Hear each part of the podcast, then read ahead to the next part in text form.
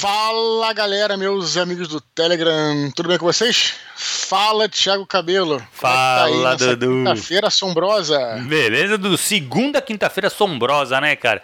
Hoje vamos continuar, né, cara, com as histórias sobrenaturais.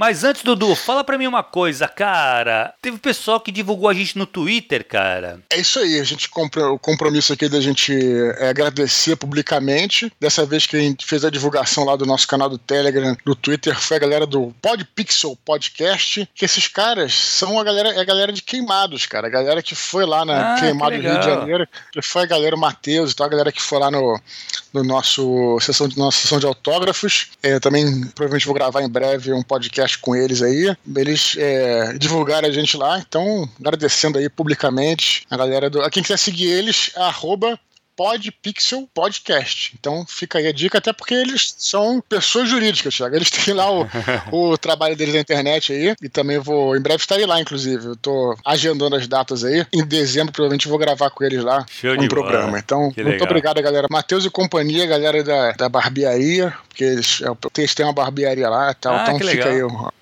É Show isso de bola. Podpixel Podcast, cara. Vou dar uma olhada no trabalho deles. Beleza. Olha, Thiago, a gente hoje vai gravar aqui, vai ler quatro e-mails, né, cara? Uhum. Pr- Primeira, primeira leva aí foi de oito e-mails. A gente, a gente tinha falado, galera, manda e-mails, tá? O pessoal ficou meio mais ou menos, ficou meio receoso de mandar. Segurando. E aí depois que saiu, depois que saiu o primeiro programa, que aliás foi um sucesso, cara. Eu divulguei, eu divulguei o programa, acho que a gente ganhou lá uns quase uns 100 ouvintes. Não sei se tu reparou lá, cara. Eu nosso- reparei, nosso cara, eu Telegram. reparei porque assim, eu, eu tô trabalhando com metas, né, Dudu? A gente tem Uhum. em, em, em novembro, a gente tem que alcançar, cara, 9.700. Vai alcançar, cara, Uhum. quase, quase certeza. Porque aí fica 300 Uhum. pra dezembro, pra gente fazer a live. Maravilha. Então, cara, aí o que acontece, Thiago? Não, então assim, é, pessoal, é aquela coisa. Ah, ficou meio assim de mandar e tal. Depois que saiu o primeiro, né? O primeiro é, do semana passada, né? O primeiro mini pod sobre causos. Aí a galera se empolga. começou, é, começou a perguntar: posso mandar? Posso mandar? Eu falei, pode, mas a partir de agora, a galera pode mandar, lógico, como sempre manda e-mails, só que a gente vai ler. A gente não vai fazer mais o próximo, terceiro, né, Causas de Terror. A gente vai fazer um, o próximo, o 80, né, o mini pod 80, vai ser sobre literatura, tudo. A gente inclui lá, Uhum. né, no meio é, dos e-mails, um caos de terror,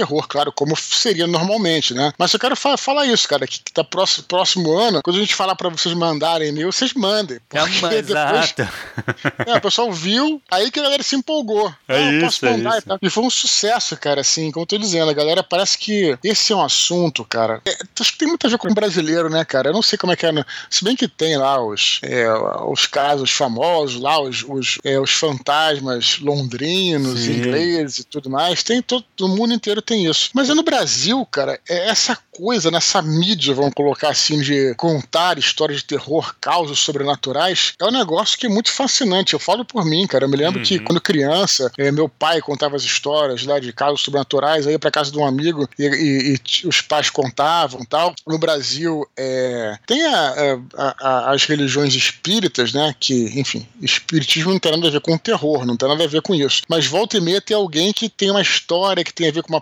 e tal. Então é uma coisa muito palpável no Brasil, essa parada, entendeu, cara? Então é brincadeira do copo, por exemplo, né? Uhum. Que nunca fez, que nunca tentou fazer, né? Então, Exato. eu acho que isso tem muito a ver com a gente, cara. Não acha, não, Thiago? Eu acho, cara, eu acho que assim, como atrai, né, Dudu? Se a gente for para, cara, o desconstruindo de. Espero de- que, es- espero que não atraia os fantasmas.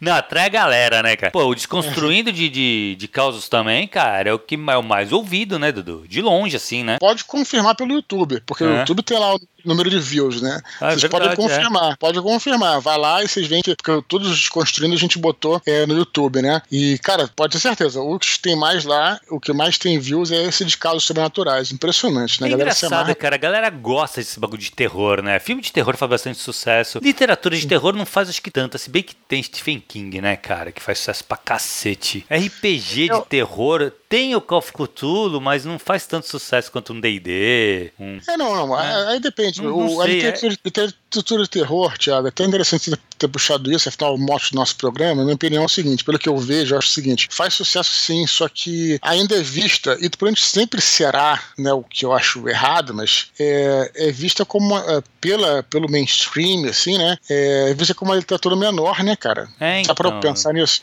Já então, e assim, acho... eu acho que, porra, o terror é tão bom pra tu fazer crítica, cara, social, sim. ser uma coisa bem. Claro, tu pode trabalhar. Lógico. Tu vê muitos filmes, né, cara, que fazem isso. Claro, lógico. Não, sem suma de dúvida. Eu acho que é, é, uma, é um tema muito, muito interessante. O que acontece muito é que aí é, tem uma, uma boa frase que diz o seguinte: as virtudes de ontem são os vícios de hoje. Então, quando hum. tem uma parada que é muito bem feita, isso não tô falando, tô falando de, em geral, aquilo vai sendo, todo mundo gostando daquilo, que aquilo vai sendo reproduzido, né? Por exemplo, Sim. tem um filme que faz um sucesso do caramba, né? E aí começa a fazer mais filmes é, naquele estilo, mais filmes naquele estilo. Uhum. E até que tem uma hora que a coisa tá tão, né, austerizada, que a parada fica, né, ninguém mais aguenta, uhum. é, ver aquilo, né? Sim. Uma história engraçada do Poderoso Chefão, até falei no nosso desconstruindo sobre o Poderoso Chefão, que eu assisti o Poderoso Chefão quando eu tinha até um pouquinho mais velho, Thiago, eu devia ter uns 18 anos, não era quando eu era criança, foi depois na início da juventude. E a primeira vez que eu gostei do filme, mas eu achei a atuação do Marlon Brando muito caricata. Ah, tá. E, e aí eu falei, porra, não, estranho tal, etc. E aí, é, por quê? Eu, depois eu vendo de novo tal, porque eu já tinha visto outros filmes, como, sei lá, o Novato na, na Máfia, e por aí vai e tal, que copiavam e era uhum. um pastiche do Marlon Brando. Então, eu achei que o Marlon Brando, na verdade, era um pastiche desses caras. Olha só como é que são as coisas. Foda, né? né?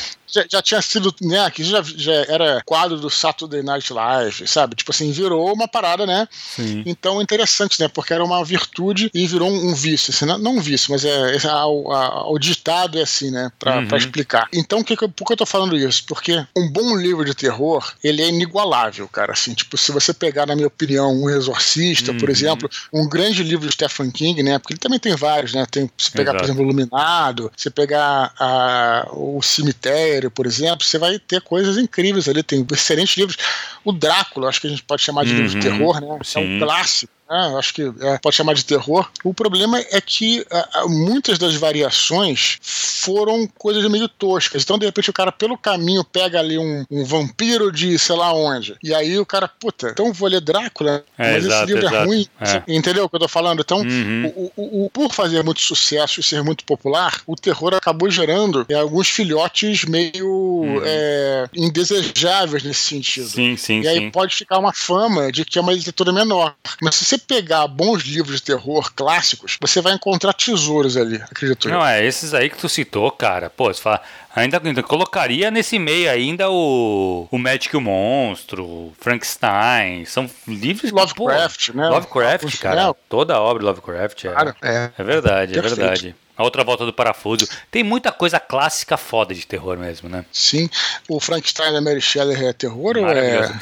Então, ele, é, ele fala de ficção científica e tal. Mas, cara, é, mas, a, pela, né? é, mas pela descrição, pela, pela maneira que ele é escrito, ele é muito terror, sabe? Porque uhum. ele trabalha aquela coisa do. do... Por aquele personagem, o fato do cara ter voltado à vida e tá perseguindo ele agora por mais que tenha sido uma coisa científica, ele é ele é aterrorizante, né? É bom demais, eu uhum. gosto demais. Do, nossa. Outro dia eu tava, me, eu tava quebrando a cabeça pra achar qual que eu achava melhor. Se era o Drácula, o Frankenstein uhum. ou o Médico e o Monstro, cara. Cara, é muito difícil. Uhum. Muito difícil decidir. Alan Poe também, enfim, tem muita coisa aí. É, Mas exato. vamos seguindo bora, aqui, Thiago. Bora, eu só bora. queria, antes, antes, antes dizer aqui pra galera, né, pedir hum. desculpas eu, essa semana. Essas semanas eu tô, eu tô realmente com um ritmo de trabalho muito pesado. É, o lado bom é que eu tô dando um gás forte no próximo livro, né? O Santo Guerreiro Ventos do Norte. Então, só me desculpar, desculpar a galera, pra galera aqui que tem publicado poucos áudios, mas dizer que eu não esqueci da galera, né? A gente tá sempre aí. Quinta-feira, pelo menos, tá garantido, né, Thiago? Toda Segundo, Pela gente aqui, né? Mini pode, certeza. Acho que já engrenou, né, cara? Já, Depois de 80, já. 79, 80, Pô, já, já engrenou. 80 já, né? É isso. Beleza, Dudu. Cara, os e-mails vão fazer aquele mesmo ah? esquema que a gente fez semana passada, né? Eu, você lê um, eu leio um, você lê um, eu leio um. Nessa ordem hoje. Tu começa, né? É, eu vou te dizer que os e-mails estão grandes aqui, mas é, alguns eu editei, lógico, que a gente sempre fala isso. Outros eu até deixei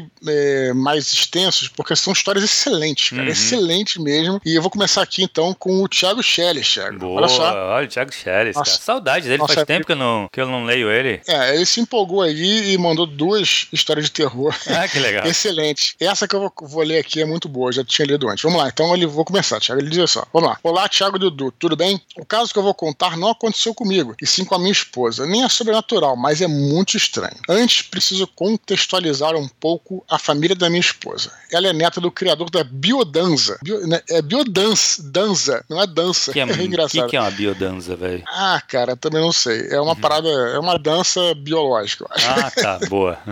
não sei, não sei. Ela é neta do criador da biodança que foi um movimento muito famoso na década de 80 e 90. A família dela toda é envolvida com isso e atrai muita gente diferente e alternativa. Bom, vamos à história. Eu estava embarcado na época e a mãe da minha esposa havia encontrado um velho amigo que conhecera nas maratonas de biodança. Ela descobriu que esse senhor agora era dono de uma pousada no meio do mato, em Aiuruoka, Minas Gerais. Aiuruoka, acho que é isso. O senhor a convidou a passar o Natal na pousada e ela chamou os filhos, minha esposa e o irmão dela. Eu, como estaria embarcado, não poderia ir. Enquanto a minha esposa aqui, de cara, achou o local muito estranho. Os carros eram deixados na parte de baixo de uma montanha e o resto do percurso era feito a pé. Uma charrete puxada por burrinhos levava as malas enquanto eles subiam a pequena trilha. Não dava para ver do pé da montanha nada lá em cima, como se não tivesse pousada nenhuma. Eles subiram a trilha e lá no alto conseguiram ver a pousada em um pequeno vale. A propriedade era formada por uma casa grande, com administração e os quartos de hóspedes, além de alguns chalés. Durante o trajeto, minha esposa conta que viu alguns decorativos de pedra no chão. Imagino que deva ser tipo aqueles, né, um, é, tipo um, uns pedaços de pedra, né, para decorar uhum. o caminho e tal. Sim, sim.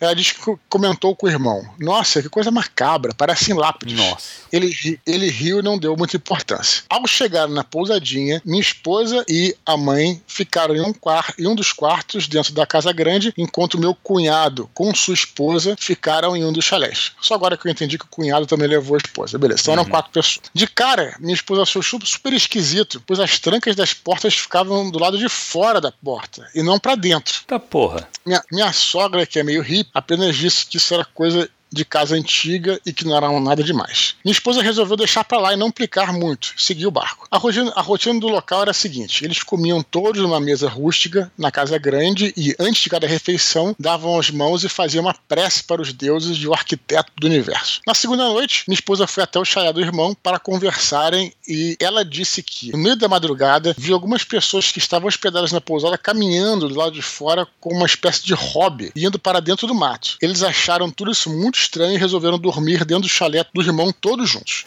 É, é uma boa tática, né? Tipo, Porra, tipo, é, eu, com certeza eu faria. Tipo RPG, né? Dorme todo mundo junto. Na manhã seguinte, eles seguiram o caminho que o pessoal fez no dia anterior e descobriram, no meio do mato, uma construção com símbolos que eles não identificavam. E lá dentro havia uma manjedoura, mas sem o menino Jesus. Além disso, nas paredes no chão, havia alguns símbolos esotéricos. E diz minha esposa, paramaçônicos. Então ela ficou muito apreensiva e começou a insistir que eles deveriam ir embora e acabou convencendo o irmão. Minha sogra, porém, apesar de contagiada pelo medo repentino da minha esposa, ainda estava disposta a dar um voto de confiança, afinal ela conhecia muita gente diferente e achava que não tinha nada demais daquilo. Porém, durante o almoço, o dono da pousada disse que faria à noite uma homenagem aos convidados, no caso, eles. É, eles entoariam cânticos numa língua estranha e que, que eles não entenderiam o teor, mas que deveria, deveriam saber que era apenas desejo de felicidade e boas energias. Minha esposa entrou em pânico e, mais afastada, comentou com o irmão e com a mãe que eles deveriam ir embora. Tomada de medo, convenceu a família inteira que aquilo, na verdade, devia ser uma seita e eles preparavam um ritual de sacrifício sacrifício humano e que aquelas pedras que ela viu no início eram lápides das vítimas. Na surdina, eles pegaram as malas e desceram a trilha para o carro é, sem chamar a charrete. Guardaram tudo e depois voltaram para pagar a posada. Diz a minha esposa que o dono ficou muito irritado com a série repentina e que os tratou de forma muito rude, mesmo que eles tendo pagado a estadia de todos os dias, inclusive os dias que desistiram. Eles foram embora e nunca souberam realmente o que aconteceu naquela pousada e se eram mesmo uma seita estranha. Abraços para vocês. Bizarro, velho. É bizarro. Então, Thiago, Thiago Cabelo, o que, que você acha dessa história do Thiago Shelley? A gente tava falando no último programa da tal da folk terror, Isso, não é isso? isso, é isso. O que, que você acha disso, Thiago? Então, cara, tem tudo cara de ser seita mesmo, né? Isso aí Uhum. tem É, toda a cara Não, de ser uma seita, seita. seita, seita era. Se eles iam Mas matar. até aí, exatamente. Mas aí de ser uma seita e ter sacrifício, eu não sei, né, cara? Mas- Mas eu, na dúvida, faria igual, cara. Sairia também. Porque, pô, tu, tu tá num lugar que tem todo mundo que é de uma seita, só você que não é, cara, tá errado, né? Sim, é. Não, eu acho o seguinte, que na realidade, se eles não estavam se sentindo à vontade, isso vale pra tudo, né, cara? Exato. Tá na casa de um amigo, um amigo teu, não tá se sentindo à vontade, vai embora, né, cara? É isso. É, eu acho que, talvez sem querer, eles criaram ali, né, os caras, tavam- vamos dizer que a seita era uma seita que de new, new age, né, essas seitas aí que Uhum. meio hips e tal, que provavelmente era isso que, que, que era, né, Uhum. pelo, pelo que eu vi, pelo que, né, É, ele colocou Mas é- símbolos paramaçônicos. Tem algumas, algumas indicações meio maçônicas aí mesmo. Cara, mas Uhum. a princípio a maçonaria não prega sacrifício de jeito nenhum, né, cara? Então tem um, É, aceito, tem uma- um apego à vida de todos tal. Então. a questão é que a pessoa fica é, sem saber, né, essa que é a Uhum. questão. uhum. Então, é, talvez não tenha se sentido à vontade, né? Num, É. num ambiente, num ambiente como esse, né? Porque aquela coisa, você tá no meio do mato, eu, inclusive, eu até é, cheguei a botar no, no Google aqui, essa cidade, eu fiquei com vontade de ir pra lá, não nessa seita, Quer obviamente. conhecer essa pousada Mas- aí, né, Dudu? Não a pousada, mas a cidade é linda, cara. Lá em É Minas? Gerais. É uma Ah, cidade bem bacana, assim, de que tem vales, tem. A Minas muito é maneiro, muito assim. legal, cara. Minas tem muito lugar legal. Sim, é.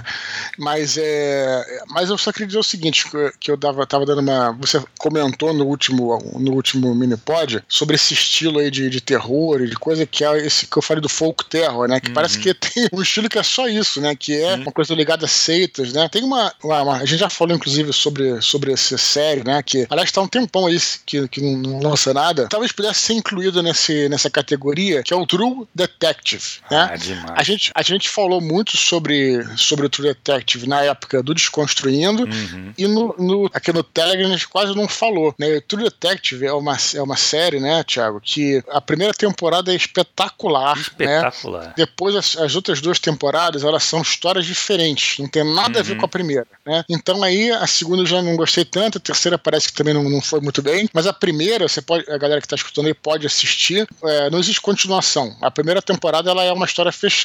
E, cara, eu vou dizer que foi uma das melhores coisas que já foi feitas pela televisão, né, Com Thiago? certeza, cara. Pra mim, é a, a primeira temporada do True Detective é a melhor coisa feita pra televisão. Eu Sim, não, e- assim, eu não, eu não conheço nada. Assim, tem muita coisa boa, né? Não é que não tem nada bom na televisão, não. Tem muita coisa boa, mas essa série, cara, os atores estão perfeitos, o roteiro é perfeito, a, cara, a- o enredo é perfeito, é muito bom. O muito ritmo, né? O ritmo muito, também. cara, muito. Até só tem uma é coisa que eu foda, né? mudaria, é. Só tem uma coisa que eu mudaria, mas, cara, mas mesmo assim valeu a pena. Demais, assim. Hum, hum. Não, então, tem, tem uma cena, na verdade, mas é que eu vou dar spoiler, cara. É, É, melhor deixa, de- deixa a gente fazer. Se for fazer um desconstruindo uma, um dia sobre Uhum. ele, a gente pode dar spoiler. Mas agora é sacanagem. É, pra quem não sabe, o True Detective, essa, é, é, essa primeira temporada conta a história justamente de dois policiais, né, numa aquela região do sul dos Estados Unidos, ali, Louisiana, aquela região ali, né, e que eles se deparam com uma seita, né, uma- um assassinato, na verdade, uma mulher que é encontrada morta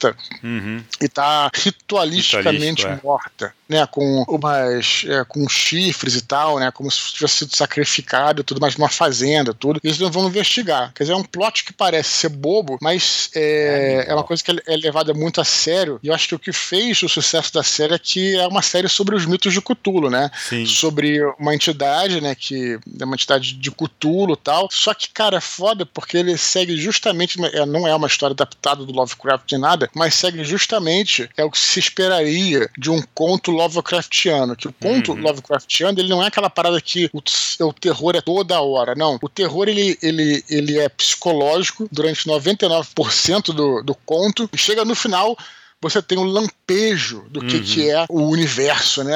Do, do, dos mitos e tal. Então, assim, é um troço que ele trabalha a sanidade, ele trabalha, né, é, esse terror através das pessoas, né? Uhum. Quer dizer, uhum. os caras da seita e tal, até pra você ter no final uma, um, um, lampejo do que, que é aquilo. É muito foda mesmo. É exatamente uma foda. história que, porra, o Lovecraft bateria palma, assim, uhum. dizer assim. Não, porque a construção dos personagens é, é muito bom. Quem não viu, pô, vai para tudo e vai assistir, cara. É muito, é muito, muito bom, cara. HBO. É Legal, Dudu. Vamos Beleza, pro vamos próximo e-mail, cara. Do nosso amigo também, Rafael Soller. Vamos nessa. Ele fala assim: Olá, meus queridos Eduardo e Thiago. Gostaria de contar um caso esquisito que aconteceu na cidade onde eu nasci e fui criado, Botucatu, São Paulo. A região de Botucatu tem muitas cachoeiras, sendo que algumas são convidativas e outras extremamente perigosas. É justamente em uma dessas cachoeiras perigosas que aconteceu um suicídio muitos anos atrás, de uma mulher que, segundo dizem, estava noiva há poucos dias de se casar se atirou para a morte. A parte sinistra da história é que, depois disso, muitas pessoas relataram ver no local uma mulher vestida de noiva, sempre na cabeceira da cachoeira, como se estivesse prestes a pular. Antes de continuar para a parte mais bizarra, segue uma rápida contextualização. O meu pai tem um canal sobre detectorismo no YouTube. Ele explora vários lugares de Botucatu com seu detector de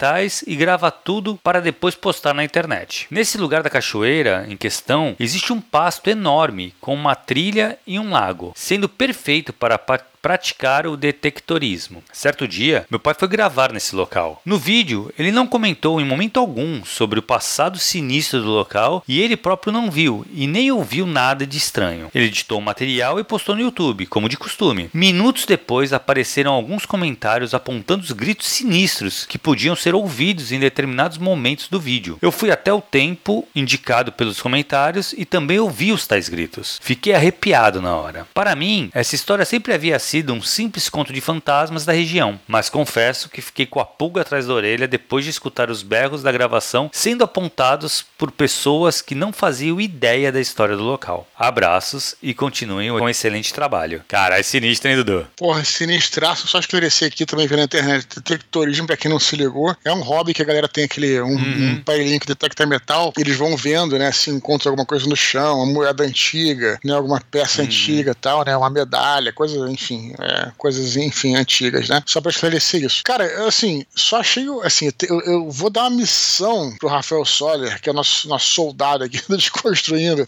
O cara tem que mandar. Manda o link, cara. Eu já pensei a mesma coisa. Eu falei, Porra. cara, e aí, Dudu? Cadê o link, caraca? Ele não mandou, ele fala que ele não encontrou tal. Cara, passa o teu, ó, tem feriado aí, 15 de novembro, passa o feriado tentando encontrar o link no canal do teu pai. Eu vi o canal do pai dele, realmente tem vídeo pra caralho. E, e, e tem vários vídeos em cachoeira, sabe? Uhum. Então, assim, uhum. talvez por isso ele tenha. Mas, cara, tu tem que encontrar essa porra, liga pro teu pai, fala se ele lembra, de Deus, sabe? Né? Tu fala com as pessoas, manda esse, esse vídeo pra gente, cara. Sinistro. Mas tem essas histórias, né, cara? Essas histórias de. Eu não sei se eu falei isso é, no Desconstruindo ou se foi no último casos sobrenaturais. Quando eu. Essa coisa que fica as impressões do local, às vezes eu fico pensando que pode ser assim. Na verdade, não acredito muito nisso, mas vamos, vamos dar uma de, de crente aqui, porque o nosso programa hoje estamos falando sobre isso, né? Tem muita gente que fala que às vezes nem é o fantasma, mas fica uma impressão, né, uhum. né, do trauma, né, gravado no mundo espiritual, vamos dizer assim, né, cara? Uhum. Então, é como se fosse uma gravação no iluminado, né? É, até o próprio lá, o esqueci o nome dele lá, o cozinheiro, ele fala lá que quando você queima uma torrada, fica aquele cheiro no ar, sabe, de coisa queimada tal, que permanece durante algum tempo, depois você joga a torrada fora, né? Então é uma coisa que às vezes fica esses rastros aí na, no mundo espiritual, né? É, quando eu estava prestes, prestes a servir, né? Eu fui enviado lá pro batalhão de guarda, Thiago, que aqui não. Tu chegou a servir, né, Thiago? Tu foi uhum. até oficial, né? Quase foi, quase virou oficial, né? Exato, que então, eu ia ser, é, eu ia ser praça lá, eu fui é, convocado para servir como lá no batalhão de guarda, né? Porque uhum. eu era forte pra caralho na época, né? Malhava e tal. E aí só tinha dois lugares que eu podia ir, três lugares, na verdade, que era o, o paraquedista, só que paraquedista uhum. voluntário, eu não queria servir, então não fui voluntário. É, tinha o APE, que é a Polícia do Exército, uhum. e Batalhão de Guarda. Então, se não for voluntário, é a PE e Batalhão de Guarda que vão os caras que são maiores, assim, altos uhum. e tal, né? E aí mandaram o batalhão de guarda lá. E aí, cara, eu fiquei é, alguns dias lá, né? E fui tirado na fila de cortar o cabelo, pra você ter uma ideia, né? Caraca. Eu tava prestes a ganhar a roupa da parada.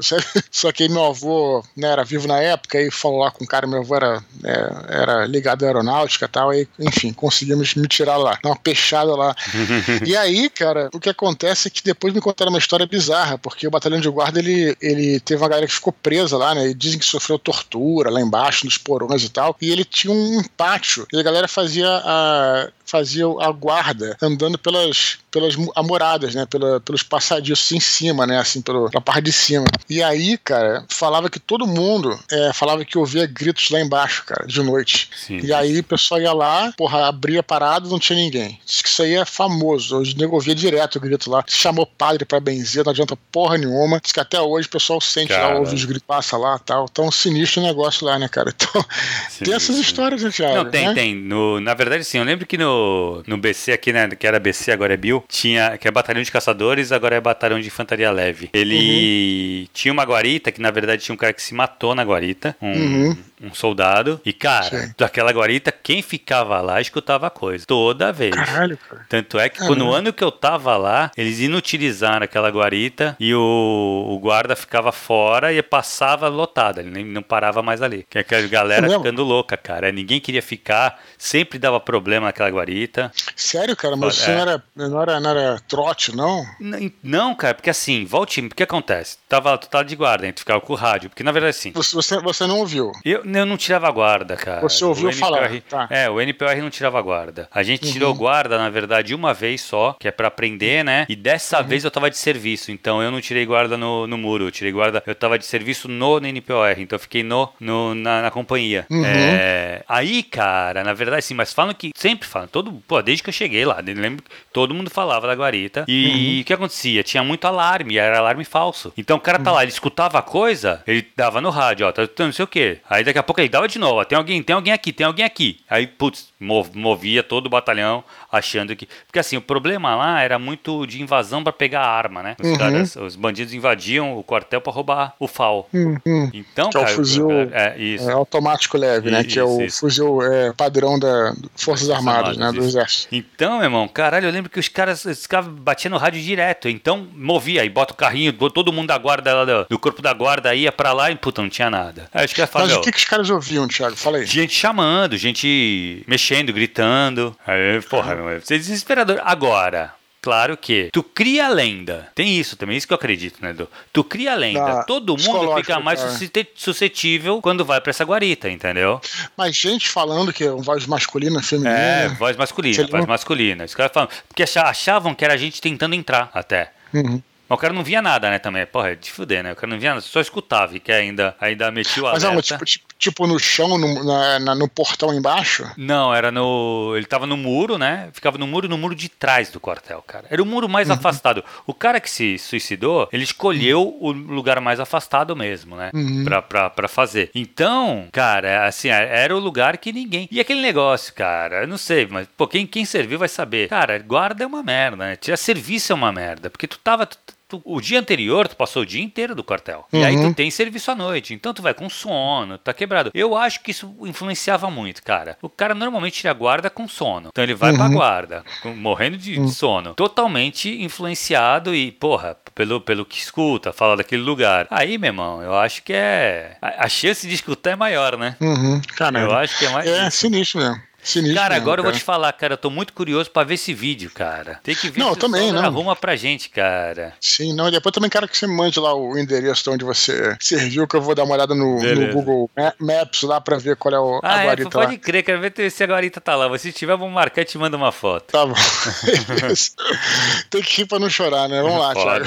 Vou pra próxima lá. aqui, tá? Agora sou eu, Caleb Souza. Ele fala o seguinte: Olá, Eduardo Thiago. Sou do Maranhão. Meu pai é pastor e costuma ir ao sertão nos fins de semana, quando realizamos atividades da igreja. Uma vez, fomos em uma quinta-feira sendo que na maioria das vezes vamos às sextas. Nesse dia, meu pai teve que voltar para a cidade para comprar o remédio e eu fiquei sozinho. No terreno da igreja existe um templo pequeno, típico das regiões sertanejas. Atrás dele há um refeitório com uma cozinha fechada e uma área aberta, com uma grande mesa de festas. Mas atrás ficam os quartos e banheiros. A mesa do quarto que eu, em que eu dormia dava vistas para o antigo banheiro. Em dado momento, eu estava digitando no meu laptop e enxerguei de relance algo no lado de fora. Percebi uma silhueta escura, como se fosse um homem em pé. Devia ter por volta de 1,80m, era bem largo e com a postura curvada. Quando pisquei, a silhueta sumiu, como se fosse sugada para o matagal no fundo do terreno da igreja. Eu fiquei pasmo, meus batimentos aceleraram e quando me dei por conta, a adrenalina estava fervendo no meu corpo. Saltei da cadeira e tranquei a porta e janelas em menos de 5 segundos. Mais bizarro, porém, estava por vir. Aranhas, baratas, grilos e outros invertebrados começaram a entrar no meu quarto.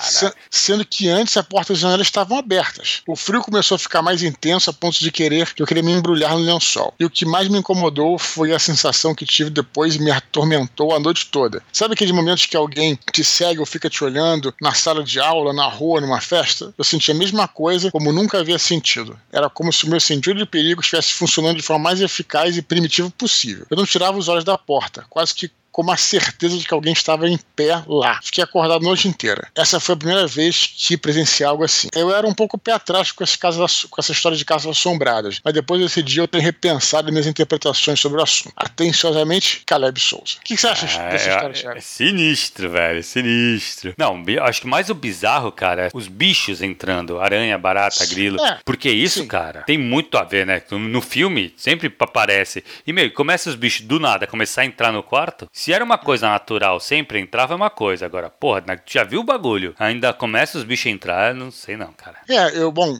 ele falou assim, não descreveu muito bem, imaginei que não era assim uma, um enxame de bichos, né? Era um, sei lá, eles começaram a entrar e tal, não, não sei se eram tantos e tudo, né, cara? É, se talvez fosse o único lugar iluminado, aí ju Isso, também tem isso. É. Mas um pouco mais quente, sei lá, coisa uhum, assim e tal, é, né? É, é. Então pode, pode ter sido isso, né? Mas a gente, é o que você falou anteriormente aí, a gente também fica. O nosso cérebro também busca padrões, né, cara? Então uhum. a gente acaba, às vezes, é, se impressionando, né? Você vê uma coisa, associa uma coisa com a outra tal, uhum, enfim. Exatamente. Mas de qualquer maneira, é aquela coisa. Olha só a situação. O cara tava sozinho. Igreja é um negócio sinistro, né, cara? Sim, igreja à noite sim. dá medo pra caramba, né, cara? Sim. Ainda tinha um templo, né? Um, um terreno atrás, na região sertaneja. Foda. Dá um certo cagado. Tu tá né? sozinho. É, cara. É, não. Dá um é certo foda. cagaço, né, cara? É então. Foda, é foda. Não, o fato de você estar tá sozinho, cara, que eu falo, tu fica muito. Tudo sugere alguma coisa, entendeu? Então tu Sim. fica mais apreensivo mesmo. É complicado. O cérebro é cheio de, de armar essas peças, né, cara? Sinistro. Beleza, vamos para a próxima, hein, Vamos lá, cara. Paulo Perazoli. Ele fala o seguinte, Dudu. Olá, hum. Eduardo e Cabelo. Esta é a primeira vez que eu escrevo para vocês. É uma história de terror que aconteceu comigo na adolescência. Em uma noite, depois de ouvir um programa chamado Sarcófago, que tocava umas musiquinhas antigas, Desliguei o rádio, deitei na cama e dormi. Eu tinha certeza de ter desligado o aparelho e por isso achei muito estranho quando comecei a escutar alguns barulhos esquisitos. No momento de delírio, entre sonho e despertar, decidi que minha preguiça era maior do que minha curiosidade e deixei que o rádio continuasse a tocar. Nisso, reconheci a música Die Another Day, da Madonna. Comecei a cantarolar a música quando a melodia se tornou mais grave, mais robusta, mais demoníaca. Na minha mente, formou-se a imagem do quarto completamente escuro, apenas com uma pequena luz vermelha do LED power do rádio acesa. Decidi abrir os olhos, mas as pálpebras estavam coladas. Fiz mais um esforço em vão e senti o coração disparar. Tentei me mexer, mas estava travado na minha própria cama. Finalmente despertei suando frio. Olhei para o canto escuro onde deveria estar o rádio e não encontrei nenhum LED vermelho aceso. Respirei profundamente algumas vezes e tentei voltar a dormir, mas foi difícil fazê-lo enquanto era noite. Todos os pensamentos tentavam colocar uma razão naquilo e a única que eu encontrava era a que tinha participado de um experimento alienígena. Tempos depois descobri que tem uma condição chamada paralisia do sono. Já passei por essa situação algumas vezes e deixo uma dica: não se desesperem. Quanto maior o esforço, mais rígido seu corpo vai parecer. Tente manter a calma e respirar que aos poucos os seus músculos relaxarão e você sentirá ter com o controle deles novamente. Um abraço para vocês. Fujam do Fred essa noite. Olha, cara, é legal, hein? Eu acrescentaria o seguinte, né? Ele fala dar umas dicas, tal. Eu acrescentaria uma dica que eu acho que é essencial, que é procura uma ajuda médica, né, hum, cara? Claro, claro. Eu, eu, eu, sempre defendo isso, né, cara? A gente aqui tá lendo casos sobrenaturais, tá falando assim, né, em nível mais poético, né, brincando um pouquinho para ficar um pouco mais leve e tal. Mas eu acho que, cara, é, a gente tem que sempre procurar, né? Quando a gente tem algum problema, assim, né? Tipo, que tá te angustiando e tal, procurar ajuda médica, cara. Ele, ele é, citou aqui, essa parada de experimento alienígena, tudo mais e tal, é, assim, eu logicamente respeito pra caramba quem curte ufologia. Eu mesmo já fui caçador de UFOs, Thiago, né? quando eu era pequeno, sabe? Adorava, lia sobre isso e tal, etc. Mas é, tem um amigo meu, cara, nós dois amigos meus já falaram isso pra mim, eles são psicólogos e tal. Fala até uma parada meio pesada aqui, mas acho que tem que ser dito, assim, cara. Que ele, ele fala, cara, que muito dessa parada que a galera, muita dessa galera que fala que foi abduzida tal, etc., pode estar ligada a abusos que a pessoa sofreu uhum. na infância, sabe? Tipo, em que, que eu tô dizendo? Não tô falando que, ah, você acha que foi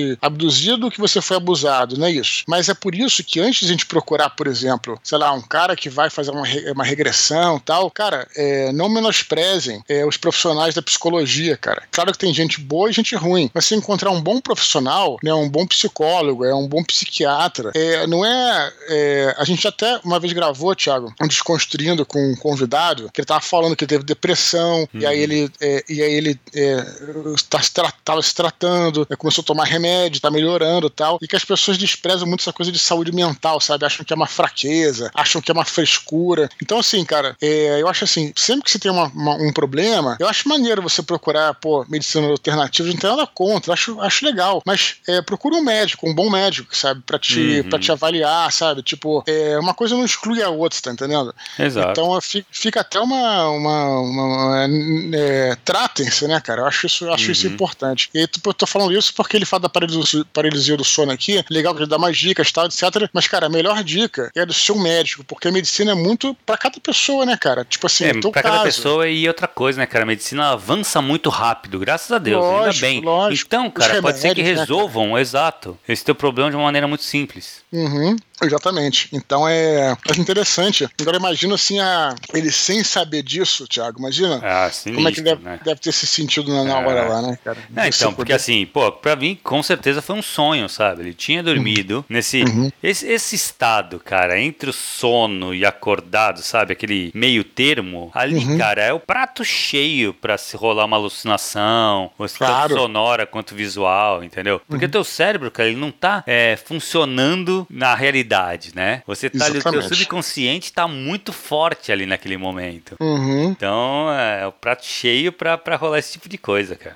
Exatamente. Pô, você ter uma ideia, a única experiência que, entre aspas, é, é muito entre aspas, sobrenatural que eu tive, aconteceu exatamente assim, cara. Eu me lembro que eu tava, pô, devia ter uns 10 anos, eu tava em casa e tava, é, na, é, meus pais tinham saído, eu acho que meu, meu pai devia estar viajando, minha mãe foi na rua comprar uma coisa, ficou cerca de uma hora na rua, por exemplo eu não sei o que ela foi fazer. Ah, o cara não lembra. E eu fiquei em casa com a minha irmã. Eu acho que eu tenho, tinha uns 10 anos porque minha mãe não ia me deixar sozinho em casa muito antes disso, né? Porque a minha irmã tinha. Minha irmã tem menos 3 do que eu, então 7 anos, né? E a minha irmã tava assim, aí eu beleza, tava em casa com a minha irmã, tava virado assim, é, tava, tava na cama da minha, da, dos meus pais, né? E tava vendo televisão que tava na frente, assim, a televisão tava bem, bem à minha frente. Eu tava virado de lado, vendo televisão e à direita, né? É, eu tava virado pra direita e também tinha porta porta do quarto, né? E aí, cara, eu vi uma menininha passando, cara, assim, tipo, vestida meio de branco e tal, hum. morena, que a minha, a minha irmã é, é um pouco mais morena, né? Porque meu pai é, é mais claro e a minha mãe é mais morena. Então eu puxei mais um pouquinho meu pai e a minha irmã puxou mais um pouquinho minha mãe. Então ela tem um cabelo